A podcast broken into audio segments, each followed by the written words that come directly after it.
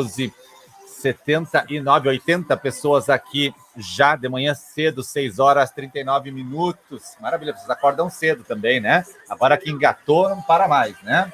Tem que ser, tem que aproveitar essa energia boa de você quando começa a acordar cedo, a superar os seus limites, está todo dia fazendo algo diferente, né? Acordar cedo é muito bom. Dia rende mais, rende muito mais. Aliás, ontem à noite abri uma live para conversar um pouco sobre a questão da OAB, da ostentação dos advogados. E eu fiz só no Instagram, não fiz no YouTube. Então ela está lá no Instagram. E foi muito boa a live. Até duas pessoas participaram, a Carol e a Dani. Participaram de surpresa também. Mas a questão era, o tema da live era ostentar na rede. Vende ou não vende? Será que eu preciso ostentar na rede o Porsche ostentar o jatinho para vender? Será que essa é a fórmula mágica de vender cursos na rede? Né? E aí falei bastante disso ontem. E amanhã de manhã eu vou fazer a live com a Carol aqui sobre isso, que ela é membro da OAB em Manaus e vai nos ajudar a trocar uma ideia. Porque, na verdade, o que a OAB quis, talvez ela tenha sido um pouco mais rigorosa, era frear essa loucura que a gente está vendo no Instagram. Qual é a loucura? Todo mundo tem um Porsche, tem uma Ferrari, é bem sucedido e quer te ensinar uma fórmula mágica de ser bem sucedido em poucos dias. Né? É isso que a OAB quis frear. Mas claro que ela talvez tenha uh, sido um pouquinho diferente com a redação do que era o esperado e acabou afetando muita gente aí. Mas é isso que ela queria evitar. E a verdade é uma só.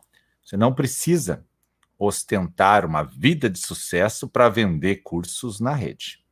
O que você tem que fazer para vender cursos na rede? Para aumentar sua agenda de clientes? Para ter mais pessoas envolvidas? É você ter conteúdo. É simples. É simples, é conteúdo. Você tem que ter conteúdo todo dia. Tem que passar para as pessoas conteúdo todo dia. Às vezes a gente vê Existe agora, eu falei ontem à noite, só para encerrar esse ponto antes de entrar no, no tópico de retificação.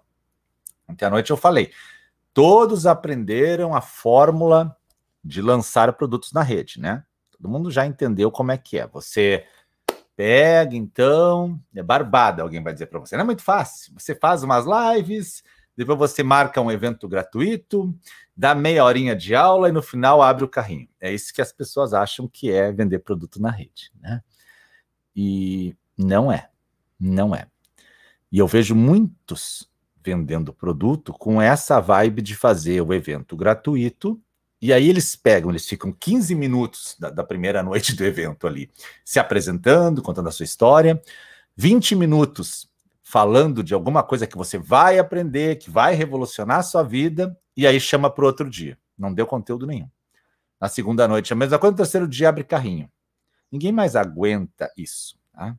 Ou você tem conteúdo para dar, ou você está fora do páreo. Tem que dar conteúdo.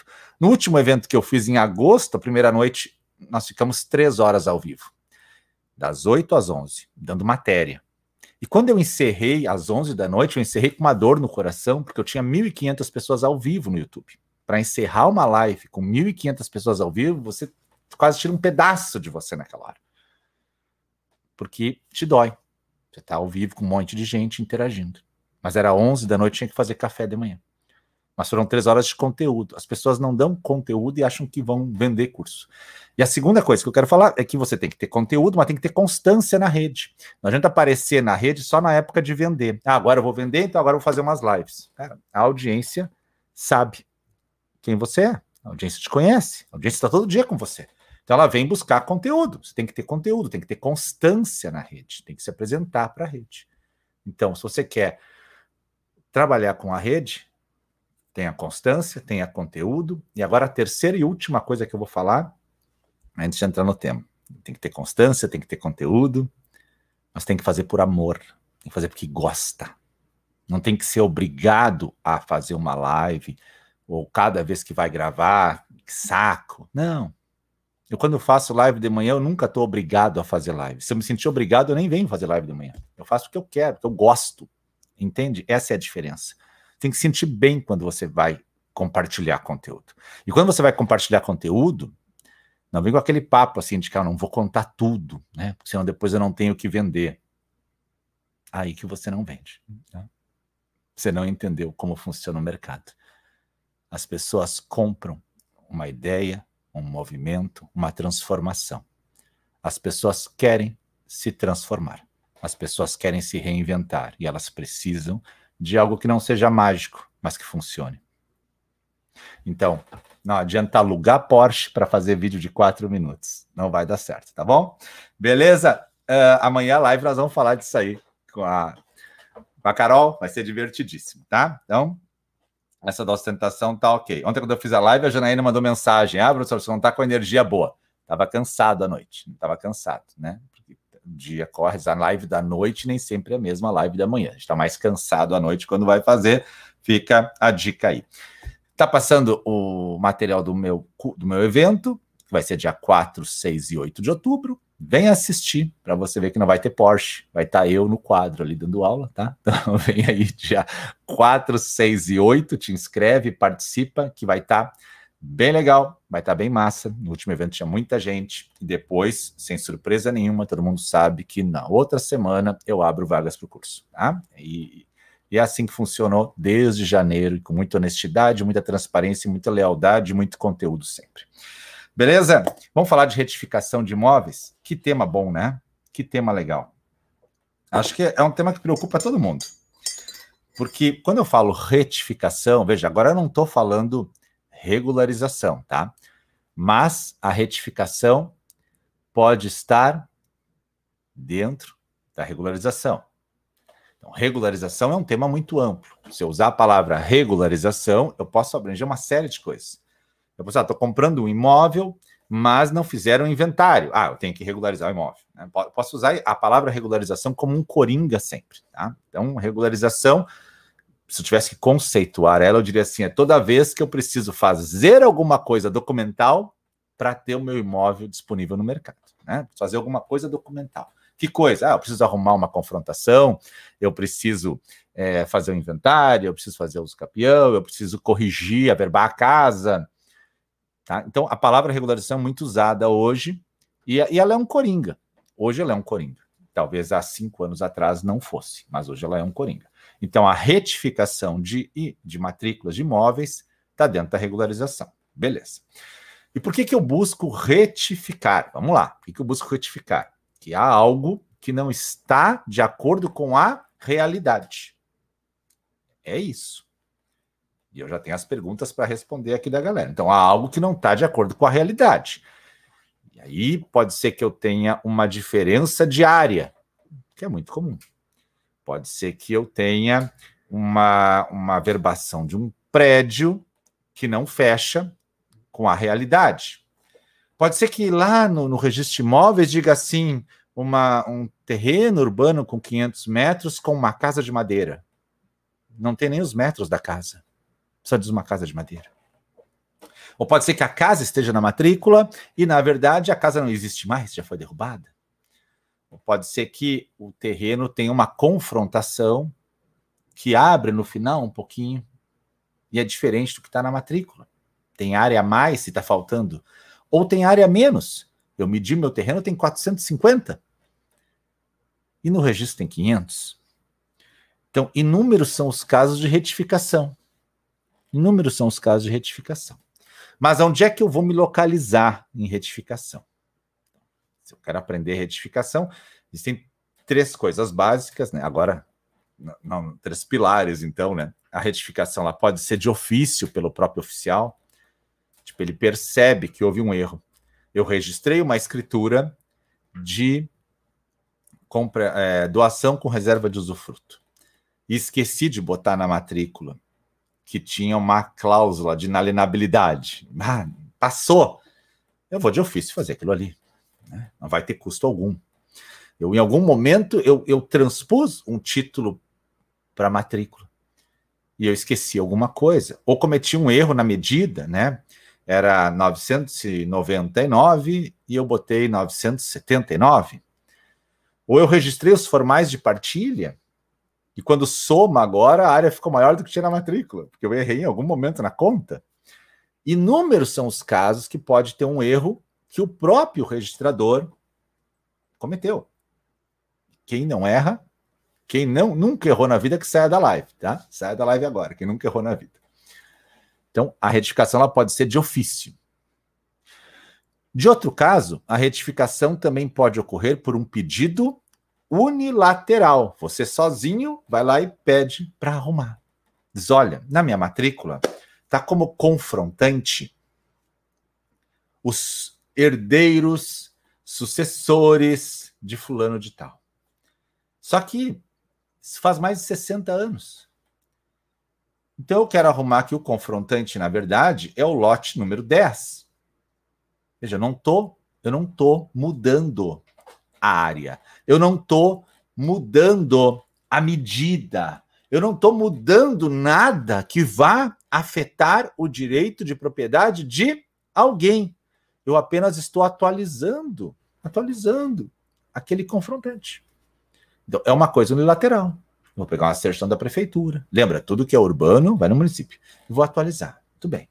Agora tem a outra retificação, a terceira, e todas elas estão lá no artigo 213 da Lei 6015. É lá que você vai se achar nisso. Ah, sempre é lá.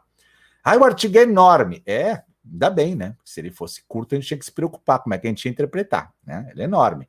Mas já separa ele, imprime ele, sublinha ele, né? Anota para tirar dúvidas. Se você é aluno do meu curso, você sabe que essa aula é dada pela professora Tatiana, que é registradora de imóveis no São Paulo, e por mim. Lá tem vários pontos de retificação. O Prof. Yasmini também fala disso. Vai lá e coloca a tua dúvida lá na comunidade ou lá na Hotmart que a gente responde. É longo, é longo. Tá? Mas a terceira retificação ela é bilateral. Ou seja, ela vai, ela vai arranhar a propriedade de alguém. Por exemplo, eu medi o meu lote e percebi que na matrícula ele tem 500, mas ao medir ele tem 530. E, e, e eu não sei de onde é que tem esses 30. Na verdade, eu nunca percebi isso, estou há anos lá. Aí eu pedi para o vizinho medir o dele, e o vizinho mediu, e o dele está normal. Ele não perdeu área. Então, quer dizer, na verdade, é uma correção que eu tenho que fazer. Bom, mas se eu vou corrigir e aumentar minha área, a lei pede que, calma aí, vê se tu não vai tirar de ninguém. Então, pega a assinatura do vizinho, para ter certeza que ninguém vai perder. Os chamados confrontantes. Por isso tem uma live aqui no YouTube que é reciprocidade, a base da retificação, se não me engano. Que é muito sobre isso, que é sobre ter, ser querido com os vizinhos, né? Se você quer retificar seu imóvel, seja querido com seu vizinho sempre, né? Então, sempre cumprimente o vizinho, né? Você descobre que vai, se você é advogado, tem que orientar o seu cliente, ó, você não vai precisar retificar a matrícula, vai precisar da assinatura do vizinho. Ah, o, vizinho não quer se dá comigo, não assina. Então começa a cumprimentar ele, tá? Começa a cumprimentar ele. Mas te dá com ele. Então, é claro que eu vou precisar, eu vou mexer no meu imóvel, dos vizinhos. Agora, olha só, tem uma diferença muito grande em eu retificar algo que está errado, assim como eu querer adquirir algo.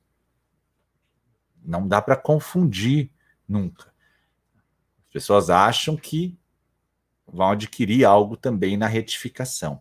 Retificação é para corrigir algo que está errado. Então, eu falei da diferença de área e daqui a pouquinho eu vou entrar nela com mais profundidade quando eu for falar. Tem umas perguntas aqui interessantes sobre essa questão de aumentar muito a área, se tem algum limite ou não, e quando que deve ser uso capião, quando que é retificação. Né? Deixa eu ver o que estão colocando aqui, só para a gente fazer a primeira pausa. Bom dia, bom dia, bom dia. Uh, errou digitar a metragem, com certeza, Rayane, para pegar o resto do crédito, pois o banco, o conceito de muros não é tão simples assim, na prática é complicado esse conceito, 5%, beleza, isso aí, já, já sentiram que vai ser a live, né? esse é, o Flávio botou bem ali, o conceito intramuros, né, dentro do imóvel. Não é uma coisa simples, realmente, da gente conseguir alterar a medida do imóvel. Por isso que toda retificação, quando ela chega no registro de imóveis, e ela chega com um pedido para retificar, um mapa memorial, assinatura de todo mundo, o registrador ele vai analisar o caso concreto. Porque às vezes você pega lá, tem uma transcrição muito antiga, que as confrontações estão extremamente precárias, e, e é difícil de você saber agora como vai retificar. Por isso que não é da noite para o dia, leva alguns dias, né? O registrador vai pegar, vai olhar ou a matrícula ou a transcrição e vai analisar as confrontações, vai analisar os vizinhos, vai analisar se tem uma certidão municipal no caso de terrenos urbanos. É muito difícil. E às vezes o registrador acaba dando nota devolutiva porque ele não se sente seguro de retificar. Então tá, então vamos lá. Então, essa retificação diária é a mais complexa, com certeza. Ah, eu quero retificar é, uma casa que está com 70 metros e na verdade tem 90. Beleza. É retificação ou você construiu mais 20? Tem diferença. Se você construiu mais 20, é um acréscimo se veio errado na época, vamos ver onde está o erro. Na certidão do município, você já pagava IPTU sobre isso. Então, a, a retificação, o modo de pensar dela é sempre um só. Ela corrige um erro. Por isso que quando tem um loteamento novo, perfeitinho, é muito difícil eu dizer, muito difícil eu dizer que aquele terreno estava errado. Passou todo por um processo de loteamento difícil dizer que tá, tinha um errinho no terreno, né? Às vezes não é bem um erro, é alguma outra coisa. Mas imóveis mais antigos é mais comum a gente ter erro. É mais comum a gente ter erro. Áreas rurais. Falei do urbano. Área rural é um grande problema no Brasil. É um grande problema. Agora que estão medindo por gel, tá ficando bom, né? Nossa, agora vai ficar bom. A gente espera que sim. Mas, mesmo com gel, às vezes tem problemas. Tempos um cara mediu o gel e depois ele veio retificar que estava errado. E aí ele pediu para retificar, depois de retificar, ele estava errado de novo. Começa a ficar desconfiado, né? Tem alguma coisa. Porque às vezes uma propriedade rural, as pessoas negociam um ou outro canto. Ali passam um córrego, uma sanguinha, os caras querem tirar água, então eu vou aumentar para cá essa divisa. Móvel rural não é fácil, não é fácil. Tem um viés aqui que as transcrições antigas são muito precárias, o registrador realmente ele está no escuro. Uma área de 100 hectares confrontando ao norte por uma linha reta com o estradão ao sul com terras dos sucessores de Fulano de Tal, a oeste com uma linha que confronta com áreas da igreja, e ao sul com quem de, a leste com quem de direito. Cara, olha, olha o que é a, a, a, as confrontações, olha o que são, são terríveis. E aí? E aí a gente entra, claro, com a necessidade clássica de ter, conversar com os confrontantes. Não há escapatória. Só que aí, normalmente, quando eu vou a, a querer retificar isso, veja só, eu vou mudar a medida, eu vou mudar o tamanho da área, eu vou mudar os nomes dos confrontantes. Você sente que é uma medida drástica no registro? É drástica. Então, há de ter uma cautela muito maior, muito maior, para que você não atinja o direito de propriedade de outra pessoa. Porque se coloque no lugar do vizinho. Pessoal, o cara tá lá arrumando a área dele e tu tá aqui. Será que esse cara não vai pegar a minha área? E aí, e quando um dos confrontantes é falecido e deixou oito herdeiros? E entre os herdeiros eles não se dão piorou, né? Piorou.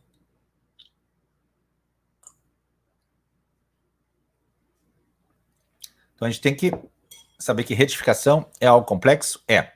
Ela pode ser feita direto no cartório? de registro de imóveis? Sim, é o artigo 213 que eu passei. Mas em alguns casos você vai ter que judicialmente intimar todo mundo e provocar isso. Você não vai conseguir essa amizade toda dos confrontantes para retificar. Às vezes o inventariante pode assinar, né?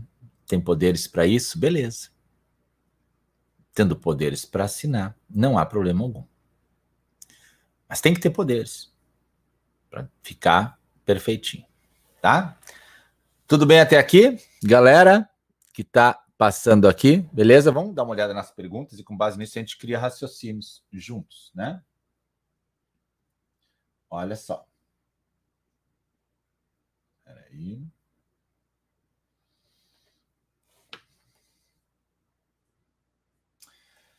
Vamos lá.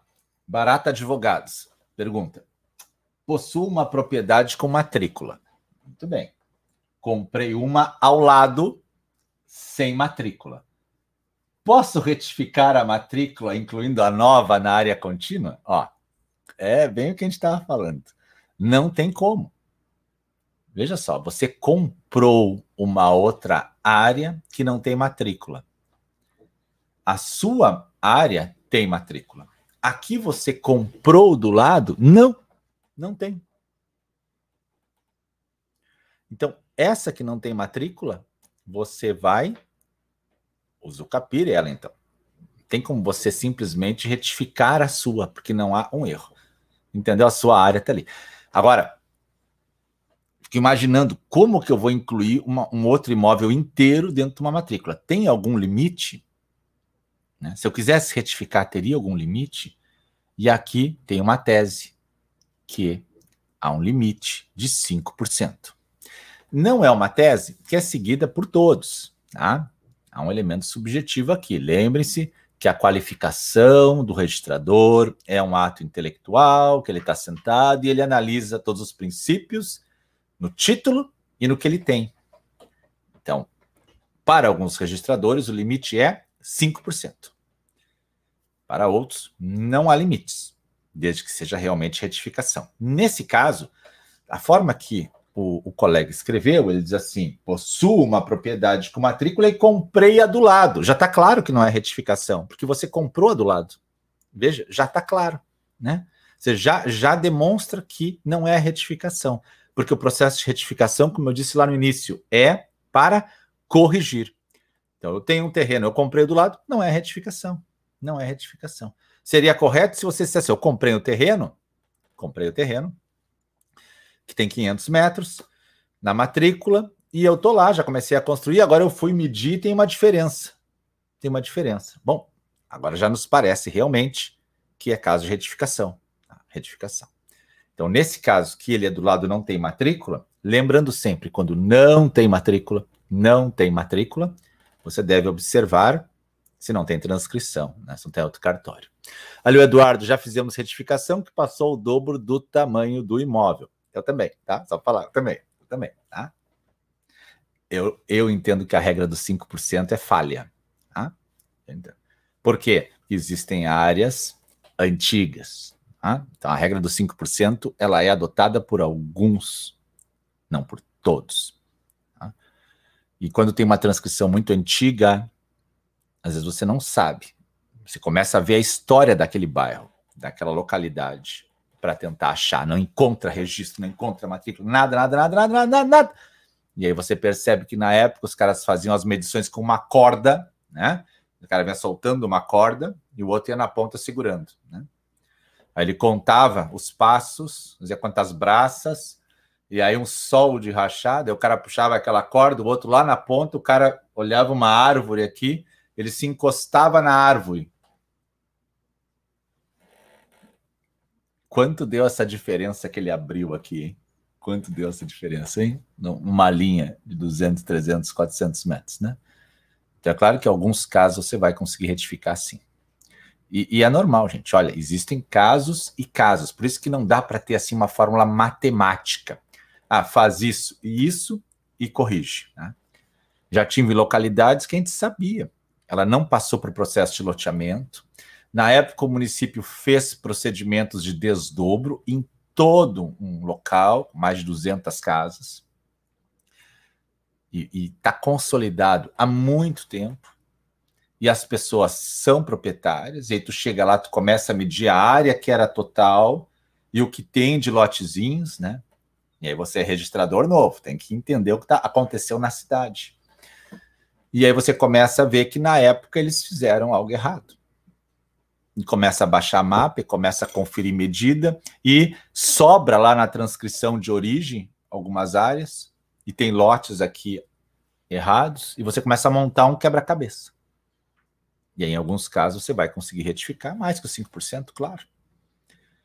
Agora, tem muito advogado nessa live, né? Se eu sou advogado, o que, que eu tenho que fazer para chegar no registrador e demonstrar para ele que o meu lote é caso de retificação? Argumentar, estudar o caso. Né? Estudar, claro. A gente não existe sem argumentar, sem estudar. Né? Eu recebi uma uso capião há poucos dias, né? aquela de duas folhinhas e meia. Né? faltou argumento para mim, sabe? Eu estou pedindo, né? Tá, mas e o confrontante, o fulano. Ah, tem isso também, é.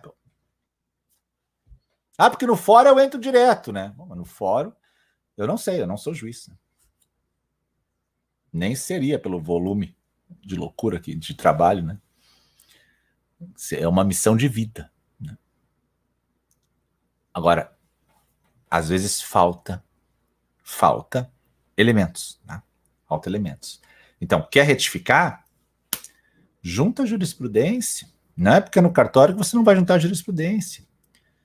Junta material. Pega lá o 213 da Lei 6015, argumenta qual é o inciso que você está usando, bota a assinatura do confrontante, conta a história. Oh, isso aqui se trata de um bairro mais antigo, as medições na época foram feitas de forma errada ali o Eduardo é de Caxias, né?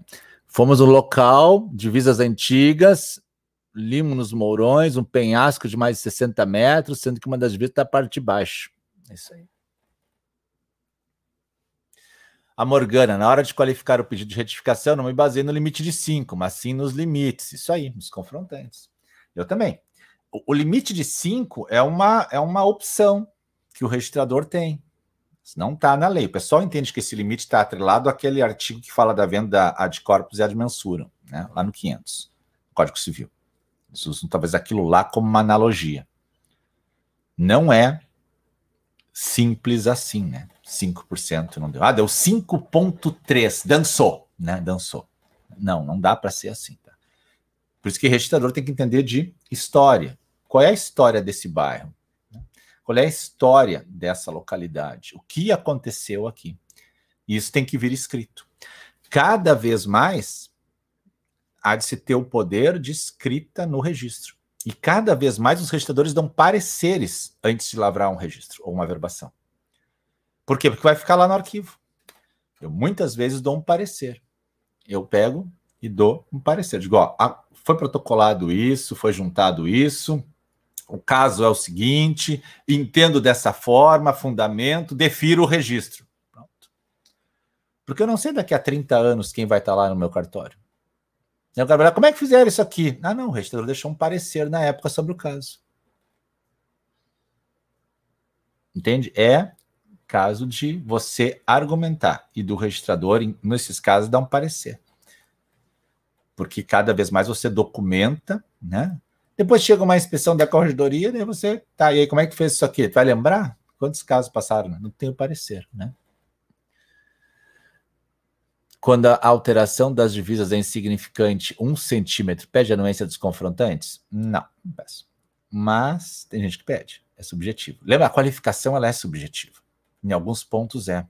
A qualificação registral é aquele momento que o registrador para para ler o título e o que ele tem lá no cartório e ele vai tomar uma decisão. Tá? Então, alguns entendem que o professor Dipp é um juízo prudencial, né, uma decisão. Alguns entendem que é uma técnica administrativa. Alguns entendem que é sui generis. Alguns entendem até que é jurisdição voluntária. Tem várias teses sobre a qualificação registral. A questão é que o registrador vai tomar uma decisão se aquele título vai entrar ou não para o mundo das matrículas. E quando entra, produz efeitos. Então ele está na porta como um filtro, está esperando. Ele vai, entra, não é? Entrou, se eu deferir, vai para a matrícula e gera efeitos. Então eu tenho que tomar a decisão. Agora, não há uma lead, né? Não há uma briga. Isso não é uma atividade jurisdicional, não há uma briga que eu tenho que tomar uma decisão. Não, há um pedido. Um pedido que eu tenho que qualificar. E se eu entender que vai para a matrícula, quer dizer que morreu? Não, porque os registros podem ser anulados. O Código Civil fala disso, a lei de registros fala isso. Sempre o registro pode ser anulado. Os registros têm presunção relativa, não absoluta. Pode-se entrar com uma ação para anular um registro, ou durante um processo de forma incidente também tu pode questionar. Por isso que o registrador não gosta de cometer uma falha, porque pode ser anulado um registro, seria muito triste, né? Anular um registro, né? Acho que é, deve ser o mesmo sentimento de um juiz quando a sentença é reformada, né? Totalmente reformada, e ficar triste, né? Deu a sentença reformada, fiz o registro e anularam, né? Então, retificação. Nesse caso aqui que o aluno colocou, cuidado, não é caso de retificação. Seria muito mais caso de uso capião do que retificação, né? Vamos lá. Leda, Leda Hilário Ribeiro, olha aqui cancelamento de doação de imóveis junto ao registro de imóveis. Pelo município. Então, o município doou e agora quer cancelar. Empresas que não cumpriram encargos de doação. Maravilha. Possibilidade de regulamentação. De... Muito comum, né? O município. Lembra que lá na lei de licitações. Não é, não é caso de retificação aqui, mas vamos só responder. Lembra que na lei de licitações tem aquela hipótese que o município doa e cria os encargos para a empresa. Né? Então, vou te doar o imóvel né? E você vai construir um galpão, vai gerar 30 empregos, gerar receita. Beleza. Essa doação, normalmente, quando o município faz, ela tem uma cláusula de reversão. Se você não fizer, não cumprir os encargos, retorna ao município. Tá? Como tem a cláusula de reversão, o município colocou essa cláusula na doação, a empresa fica apertada, assim, precisa de dinheiro, não consegue dar o bem em hipoteca, que tem a cláusula de reversão, o banco não aceita. E aí, como faz? Né? Alienação fiduciária, nem pensar, então. Que o imóvel ainda está vinculado ao poder público. Né? E aí, como faz?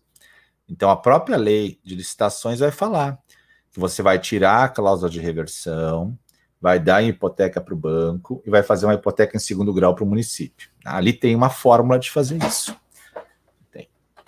Ah, mas não conseguiu cumprir, né? Então devolve imóvel para o município. Ou devolve por bem, ou devolve por mal. Tá? Certo é lá fazer a escritura de reversão e devolver. O pessoal faz, normalmente faz. Tá? Normalmente faz. Então, não é caso de retificação daí, é de reversão, tá? Reversão. Hum, Sueli, transferência da matrícula para outro município. Ok. Na ação de uso capião, quando a matrícula de localização do imóvel e as coordenadas de gel em outro. Tá. Deixa eu entender. Transferência da matrícula para outro município. Ok, durante uma ação de uso capião. Mas na matrícula, a localização do imóvel está num município as coordenadas em outro. Como é que pode isso, né?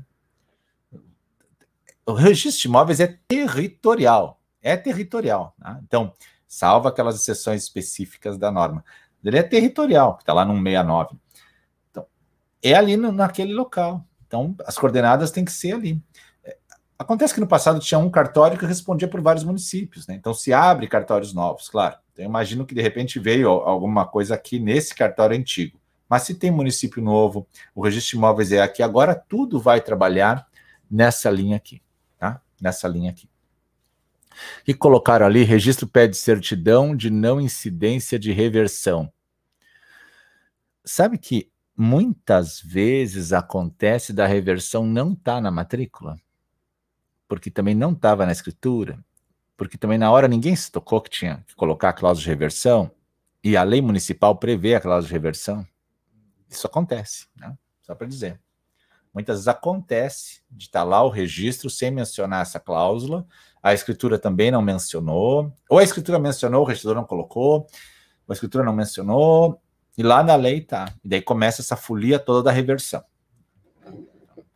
Caso de retificação, claro. Agora, eu tenho que saber que retificação, retificação é lá no registro, né? Ah, se o título veio errado, por exemplo, o formal de partilha está errado, por exemplo, o, a escritura está errada.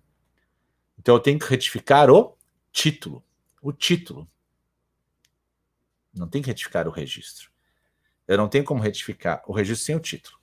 Outra coisa é que quando eu vou retificar os dados pessoais de alguém, não adianta eu levar a identidade. Tem que levar a certidão de nascimento ou de casamento. Por quê? A lei exige. Mas principalmente por quê? E com todo o respeito do mundo a quem faz o documento de identidade, há uma grande incidência de erro nesses documentos. Eu mesmo já peguei documento de identidade que tinha o nome do pai e da mãe da pessoa. E na certidão de nascimento não tinha nome do pai. E aí eu perguntei, como é que tem o nome do pai aqui?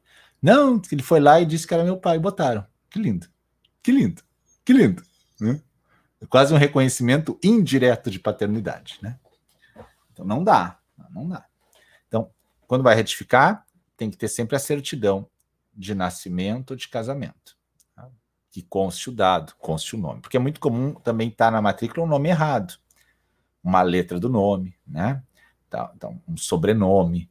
Olha aqueles sobrenomes que tem varia variantes. Schmidt, ao final com D, ao final com DT, ao final com dois T's. E é na mesma família. Mas aí lá um registrou lá um filho de, com 2T, o outro registrou um filho com DT, e aí foi, né? Aí um dia o cara pensa, não, eu, eu vou arrumar. Tem gente que tem toque, né? O cara tem toque, o cara olha aquilo, dá uma coisa, né? Eu vou arrumar, né? Aí ele começa a juntar os documentos para arrumar, não acaba nunca, né? Não acaba nunca. Porque é, é muito difícil você fazer toda a árvore, né? Então, tem variáveis? Tem. Tem famílias que é da costa e outras são costa, é a mesma família. Eles tiraram da em algum momento.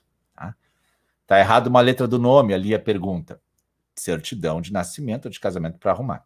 Ah, professor, se está errado no registro civil. Não é uma live de registro civil aqui hoje. Eu posso chamar a Tati para a gente falar, tá?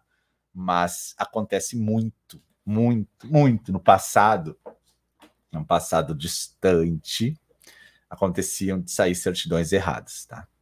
Em relação ao registro. A pessoa passou a vida inteira com o nome trocado. Ah, é muito comum isso, nossa. E, e o mais é, louco de tudo isso, né? É que alguns casos, né, curiosamente, na época, sei lá, pelo volume de serviço, pela agitação do troço, então, muitas vezes acontecia em alguns cartórios que, que o, oficial deixava para complementar o registro no outro dia. Ó, entregar, entregava um monte de coisa. No dia o cara estava sozinho ali, o cara organizava as páginas do livro, dizendo, ó, de noite eu vou fazer os registros todos, né? Mas aí a pessoa dizia, não, preciso levar agora uma certidão. Né? E aí acontecia então ele fazia a certidão na máquina, entregava, tá?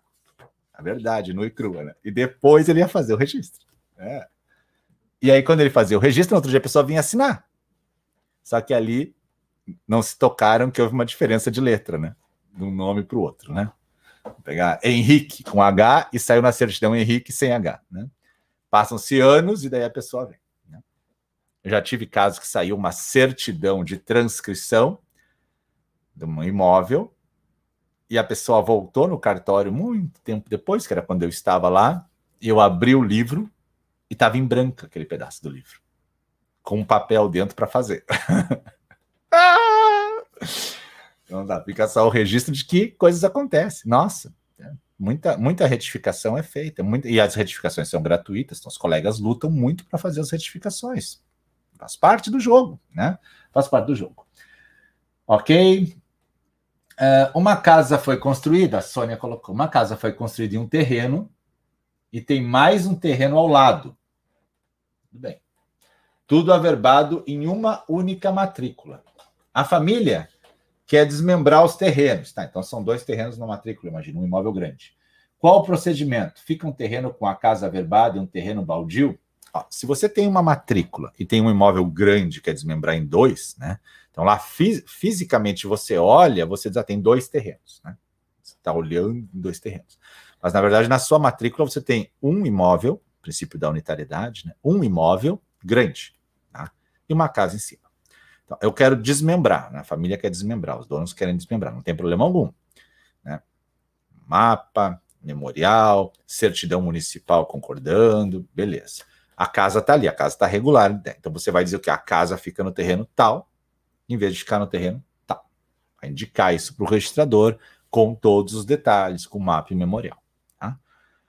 Difícil é quando tem mais de uma pessoa na matrícula. Complica, né? Por exemplo, são quatro condôminos e uma casa. Né? Agora você quer desmembrar. E aí? De quem é a casa? Pode dizer, não, a casa é dele? Ou a casa, por ser um acessório que segue o principal, seria de todos? Olha que legal, né? É, é, esse é um dilema, né? Enorme, né? Normalmente, até no interior, as pessoas averbam nas matrículas em condomínio a sua construção. Vem averbar. Porque eles têm um condomínio pró-diviso, na verdade, né? Cada um sabe onde é que está a sua posse. Então o cara vem que averbar parte dele. Mas para o registrador, ele não tem como saber onde é que é a localização de cada um. Ele tem uma matrícula com quatro, cinco proprietários e tem uma averbação de uma casa. Então, claro que a gente presume, logicamente, que a casa é de quem veio averbar.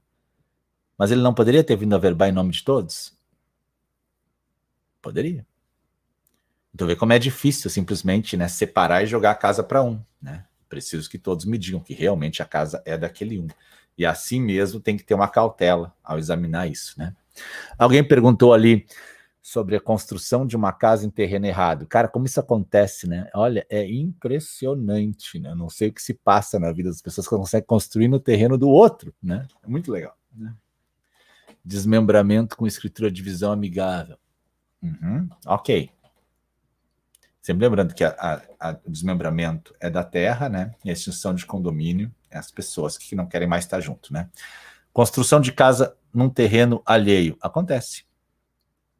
Vai resolver pelo Código Civil, né? Construção em terreno alheio, como vai regularizar.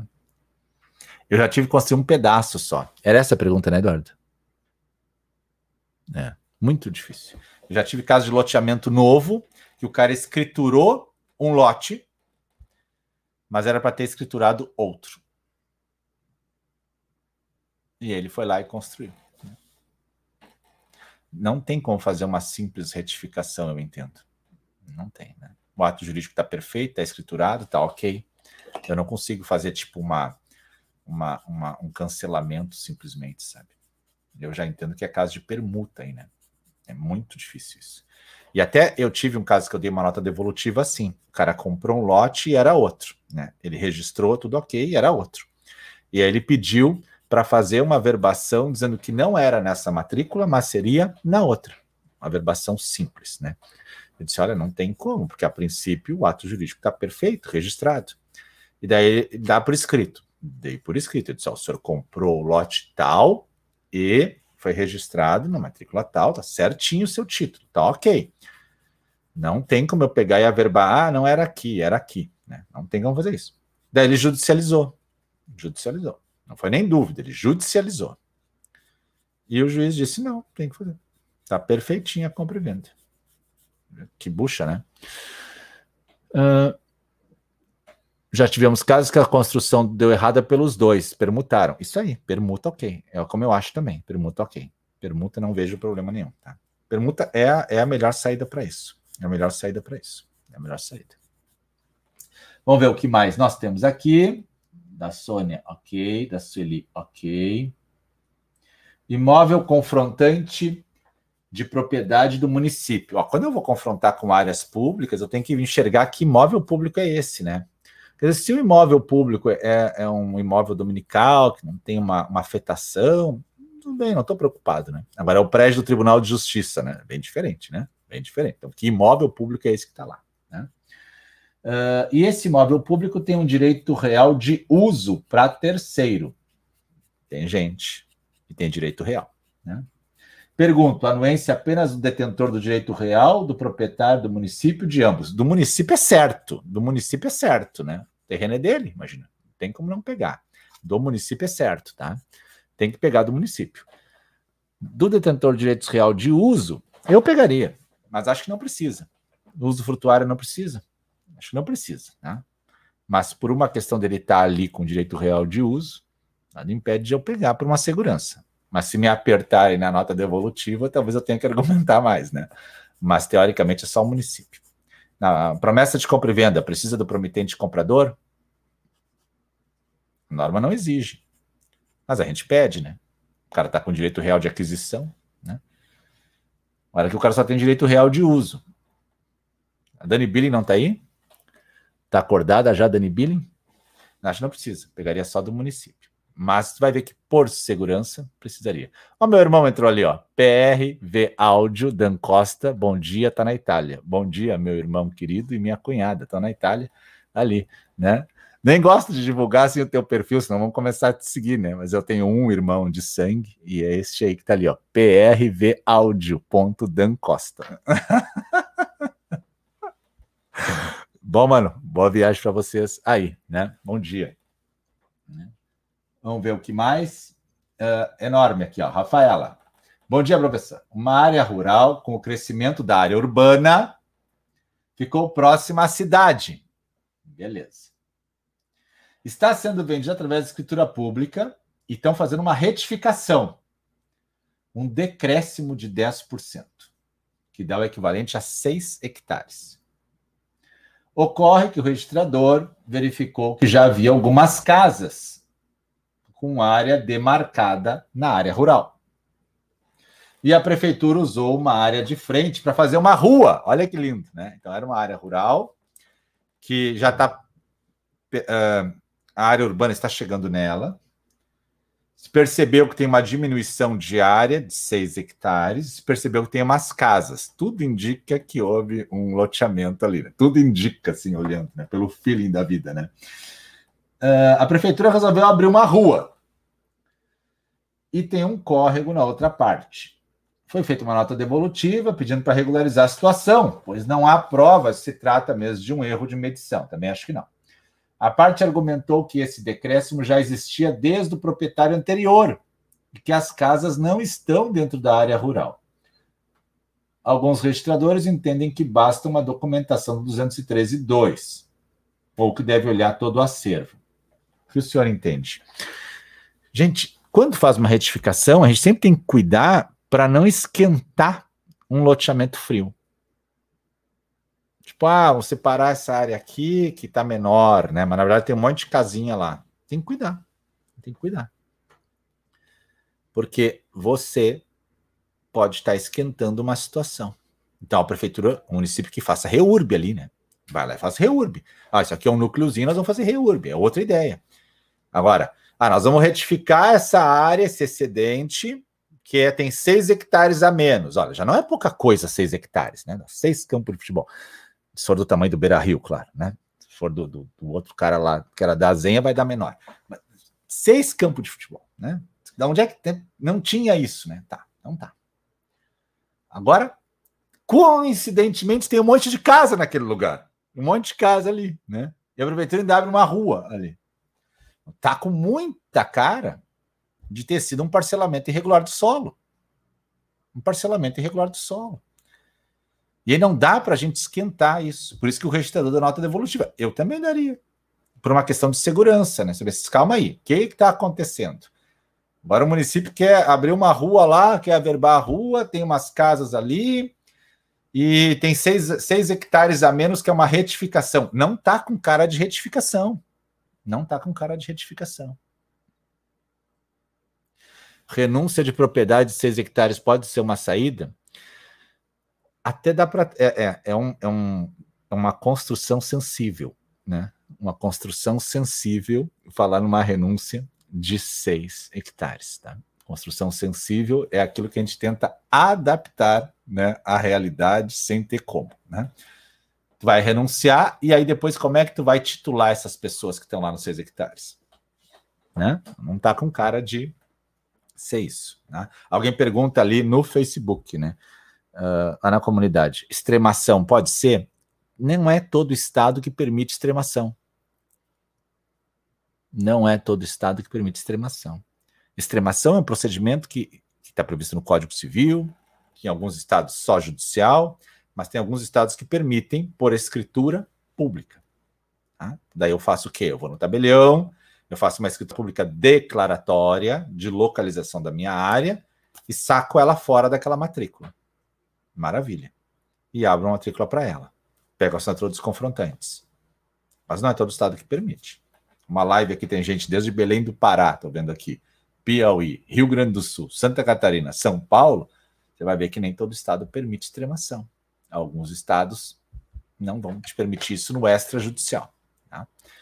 Então, aqui, deixa eu ver quem mandou a pergunta, foi a Rafa, Rafaela Lopes. Bem difícil a situação, né? Você reduzir seis hectares e ter uma vilinha de casas ali, Ceará ali também. E ainda por cima o município quer abrir uma rua. Tá com cara de regularização. Tá com cara de regularização. Agora, uma regularização indireta, né? Não uma regularização legal.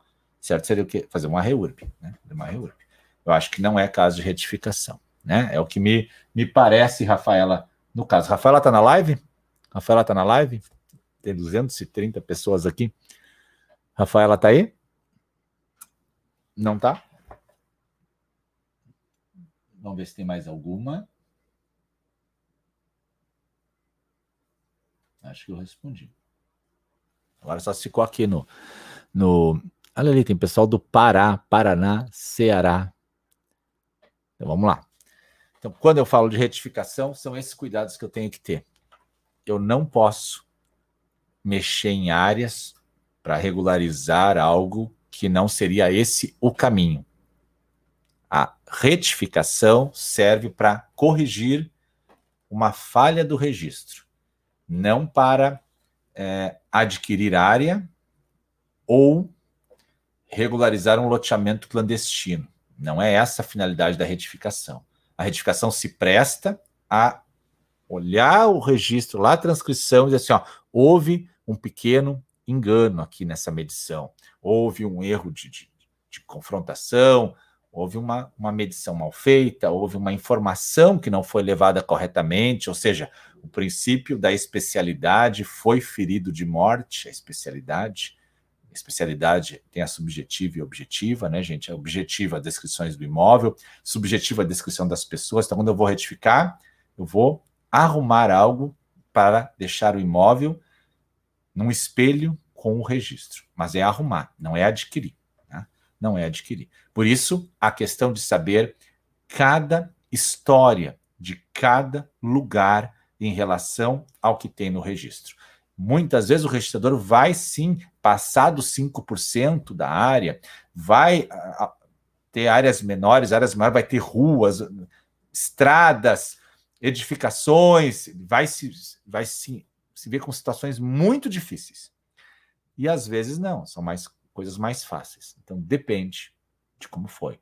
Mas você chega para trabalhar num município e o município vende uma história de parcelamento do solo irregular aprovado pela municipalidade e que o cartório registrava. E você toma posse ali para olhar aquilo e começa a trabalhar.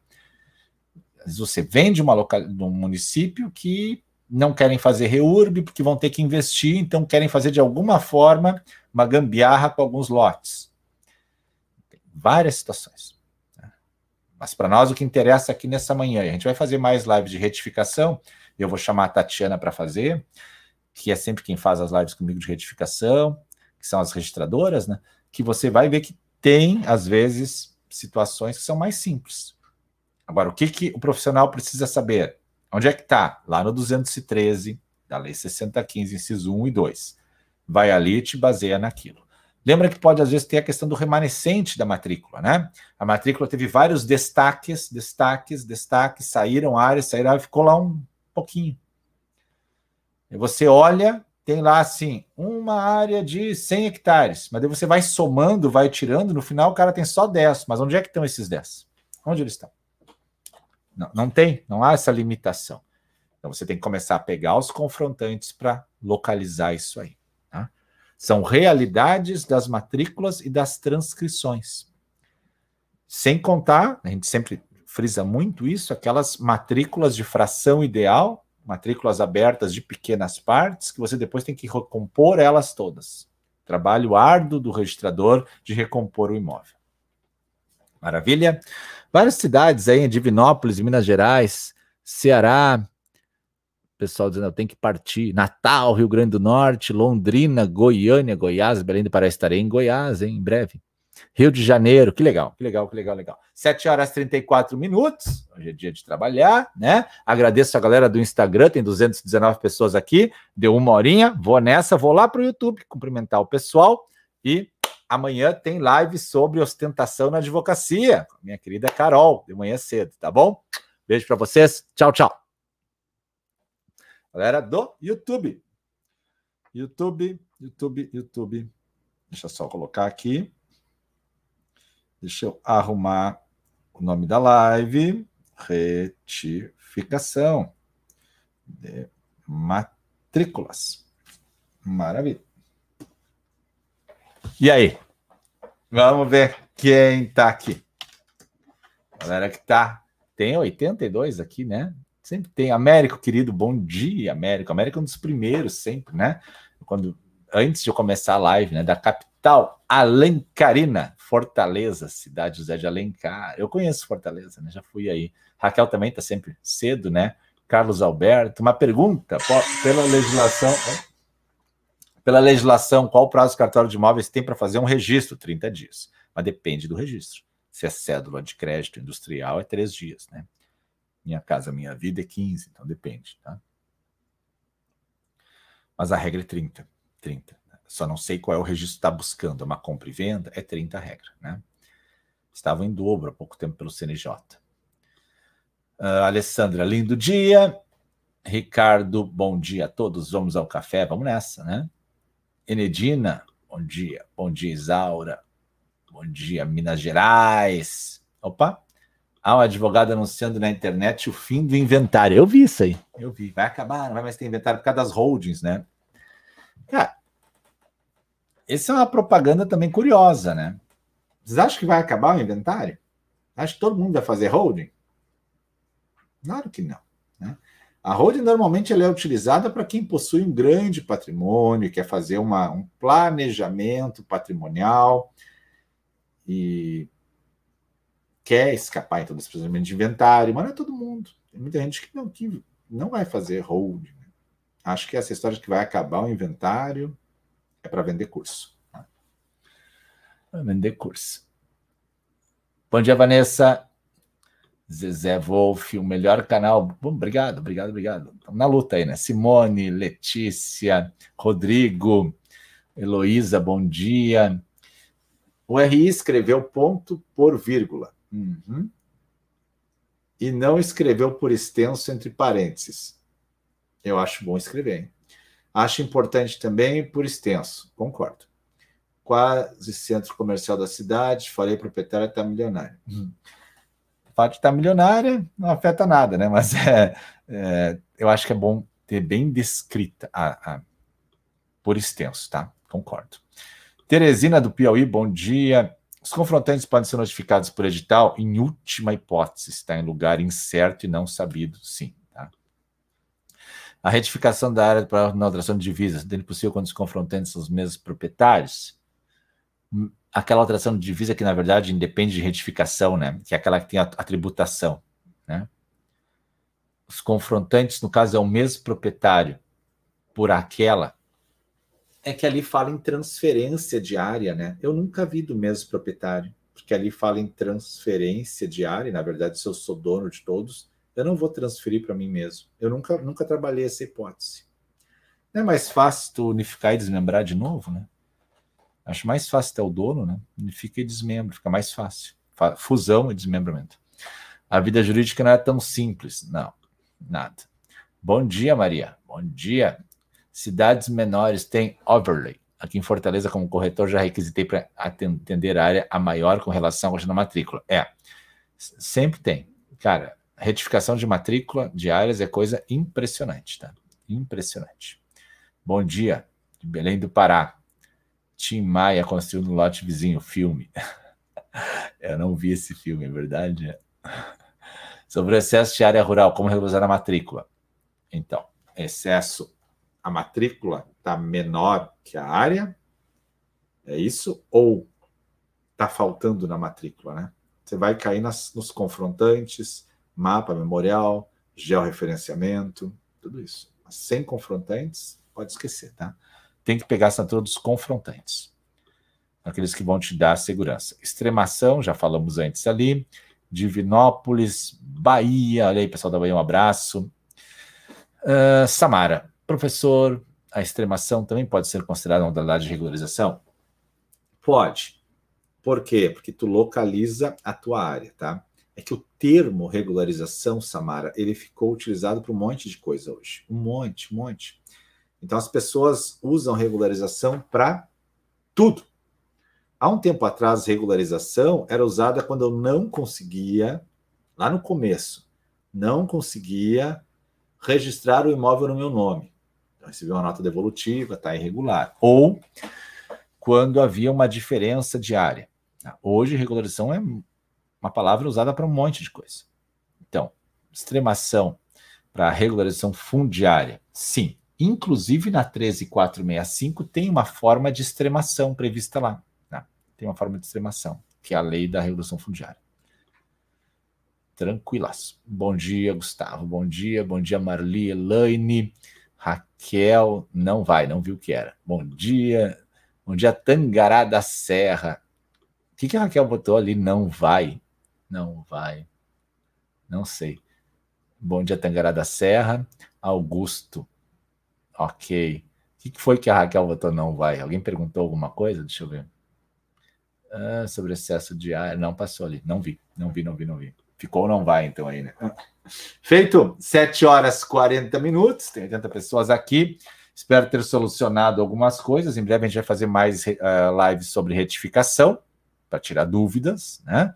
Mas é, é bom para a gente começar a entender retificação, falar sobre como ela vai funcionar, qual é o procedimento, como é que chega a questão no cartório de registro de imóveis. Alguns cartórios entendem que é mais de 5%, outros que é menos. Elaine, professor, como deve proceder o registro de matrícula quando houve um retrofit de fachada que acresceu 20 metros de área útil no apartamento? É, esse retrofit de fachada é uma ampliação da fachada, é isso? Digitei para mim, explica melhor o teu termo, né? Mas se acresceu 20 metros de área útil, tu vai ter que alterar toda a convenção, a fração ideal, todo mundo vai ter que concordar. Às vezes as pessoas querem aumentar alguma coisa no prédio, né? Não, mas não um só, né? Mas tem vários, vários. Um lado inteiro constrói um banheiro novo, né? Sim, isso aí. É. Então vai alterar todas as planilhas, tá? Vai alterar as planilhas todas. Porque há uma alteração na área útil, vai alterar as planilhas todas do apartamento. É cálculo para engenheiro, tem que ter um expert que faça isso. Uma varanda gourmet, olha só. Mas assim, tem varandas gourmets que são só fechadas em cima, né? Às vezes. Ah, obrigado, querida Denise. Às vezes, tipo, tu tem uma área aberta e tu só fecha ela. É isso? Porque, ou às vezes tu constrói, né? Daí é diferente, né? Ou às vezes tu fecha a sacada, né? Só fechar a sacada não quer dizer que aumentou necessariamente. Vamos ver o que mais. É isso? Hoje eu estou corrido que ainda tenho que trabalhar. Sobre holding. É, holding. É, holding está aparecendo muito agora, está bem na moda, né? O pessoal cria uns fantasmas assim na net, né? Tem que cuidar, né? Holding é... eu, eu sei que não é uma coisa simples, porque eu não entendo tanto de holding assim. O pessoal, o que, que o pessoal está fazendo, né? Basta você ver aí na volta o que está acontecendo. Cria uma empresa familiar, aí não quer, então já prevendo que o pai vai falecer, né? E não querem fazer aquele inventário caro. Já começam a prever isso. Daí eles então colocam a família de sócio e daí o pai vai integralizar seus imóveis como capital social. Na integralização não vai nem pagar o ITBI. Maravilha. Daí a empresa ficou então agora, né, bonita, linda, maravilhosa. O pai integralizou os imóveis, tudo bem. Agora o pai vende as suas cotas para um filho. Não tem tributação também, né? E aí, depois, o pai fica no máximo de administrador. E se o pai falecer, resolve-se a cota dele, que é mínima, e segue a vida. É isso aí que tão, muitos estão fazendo, tá vendo? Né? Normal. Está dentro da lei, tá tudo bem. Mas é uma forma de escapar ao inventário. Agora tem várias nuances aqui, né? Tem diversas variáveis. Por quanto o imóvel foi integralizado, por quanto ele vai ser vendido depois, vai haver ganho de capital, como fica na, na, declaração de imposto de renda, porque depois começa a choradeira. Então, não façam sem conversar com um tributarista, pelo amor de Deus. Né? Tem que conversar com, com, com um tributarista. Ali, a Doralice me ajudou. A decisão do STF é, tem que pagar ITBI. Ó, excelente. A informação que eu tinha era que não precisava, porque eu não fiz nenhuma holding ainda, nem passo perto delas. Né? Até quero ver essa decisão do Alice. Me manda depois para eu ver. Né? Ah, junho de 2020. Tá, não. As que eu vi eram tudo antes. Então agora já começaram a pegar no pé, né? Muito bem, é isso aí. É isso aí. Holding tribunal, não sei se vão continuar. Né? Mas é isso que está acontecendo. E aí o pessoal fica pregando na net assim: ah, aprende a fazer holding para que não vai mais ter inventário. Tudo bem. Mas você tem que ter calma quando vai pensar numa holding, né? Pela questão do planejamento. Porque essa família, às vezes, depois vai querer vender os imóveis. E aí? Aí quando tu vai ver lá, integralizou por quanto, vai vender por quanto agora? Vai ter tributação, né? Então sempre tem que cuidar, não, não, não existe esse ouro branco que todo mundo fala, né? Ah, vamos fazer isso, é barbada, né? Tem que cuidar. Estou com o cliente comprando umas unidades e o Habits foi concedido agora em agosto, mas a matrícula ainda está sem essa área. O cliente pode comprar e depois regularizar? Poder pode, né? É bom até barganhar preço daí, né? porque está irregular, né? Mas, na verdade, a venda da unidade, por promessa de compra e venda, você está fazendo, você não vai conseguir fazer escritura ainda, né? Ou vai fazer já, da fração ideal. Observe, eu não estou questionando a legalidade, né? Mas estou só pensando como é que está a situação na matrícula do imóvel, né? Porque é possível a venda de unidades futuras, sem problema algum, tá? O ABITS foi construído agora em agosto, a matrícula está sem essa área. Foi averbada a construção? Foi recolhido o INSS da obra? Muito importante ver isso, né? Não vai que depois a, a, a incorporadora não, não recolhe o INSS e o teu cliente fica né, sem essa averbação da construção, tá? Então só observa isso do INSS. Olha, Sandra, que legal, hein? Prof. Salomão agregando conhecimento, o módulo de retificação do curso é muito rico. Legal, obrigado, obrigado, obrigado. Realmente, é um módulo bem bom, né? Bem bom, bem bom. Falou, vou trabalhar. Amo vocês demais. Beijo no coração. Fiquem bem, fiquem com Deus. Um ótimo dia para todo mundo aí. Valeu, tchau, tchau.